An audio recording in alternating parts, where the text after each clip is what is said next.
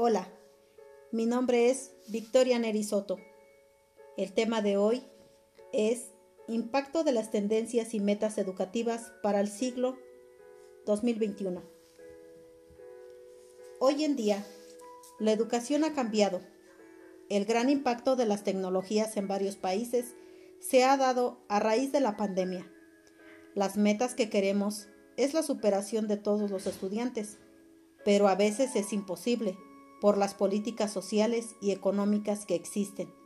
Se debe dar oportunidad de estudiar a niños y jóvenes sin importar su forma de ser. Es aquí donde deben existir las escuelas de inclusión educativa para recibir a cualquier niño o joven y dar la oportunidad de que tengan una superación educativa y por otro lado, se deben fortalecer las políticas educativas para garantizar la educación para los niños y jóvenes desde la primera infancia y así lograr sus metas y de esta forma cambiar la calidad de vida de, varias familias.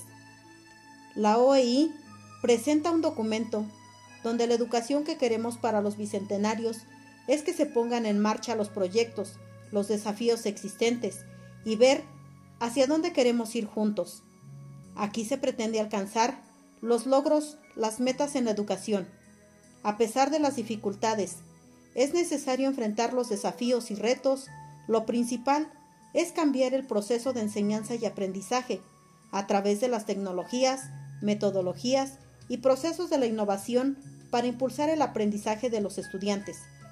En nuestro país está muy bajo en los niveles educativos debido a la pobreza, la desigualdad, las diferencias políticas sociales. Debemos fomentar la iniciativa, la creatividad, la imaginación. El reto es cambiar la enseñanza activa y transformar escuelas empezando por los profesores, que tienen que aprender a la nueva forma de desarrollar los mismos intereses y cumplir con los objetivos y alcanzar las metas establecidas. La educación es un derecho que todo ser humano debe recibir. Tiene como objetivo el desarrollo sostenible. Está basado en los derechos humanos y tiene como propósito garantizar el derecho a la educación desde el nivel preescolar, pero muchos niños están privados de estas oportunidades educativas. Los factores son sociales, económicos y culturales de la educación. Es muy importante porque así la vida les permitirá participar en cada situación que se encuentren ante la sociedad.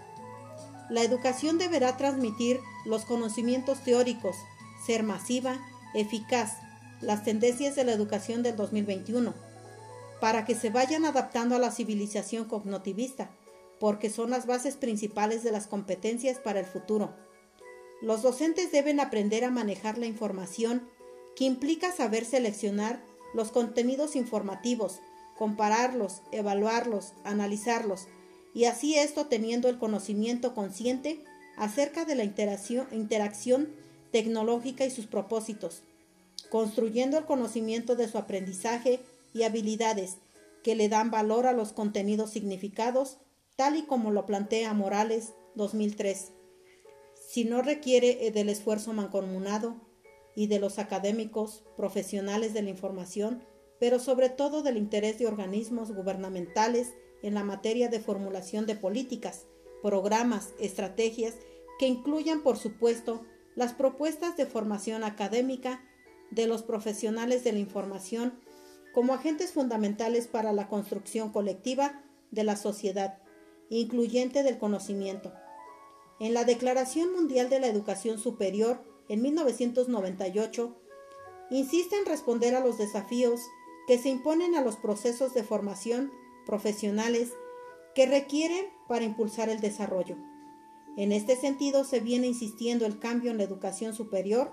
Estos cambios y tendencias apuntan hacia algunos aspectos como estructurar los perfiles de ingreso y egreso con base a las competencias, garantizar la pertinencia y la calidad en los planes y programas de estudios, introducir las tecnologías de información y comunicación como el eje del conocimiento transversal y como una nueva forma de conducir a los procesos de enseñanza y aprendizaje, concebir la investigación como eje del conocimiento bajo la modalidad transdisciplinaria a modo de vía para abordar la complejidad desde el currículum. La educación debe trascender en las políticas sociales y culturales de los países, donde se defiende su cultura, su religión y sus tradiciones comunes. Respecto al acceso de la equidad de género, la UNESCO define una educación de calidad desde la perspectiva de los derechos humanos, incluyendo una revisión sistemática de los factores que facilitan la manera de hacerlo, es concentrándose en el estudiante con derecho a la educación y a la finalización de su escolarización, viendo el logro de sus estudiantes.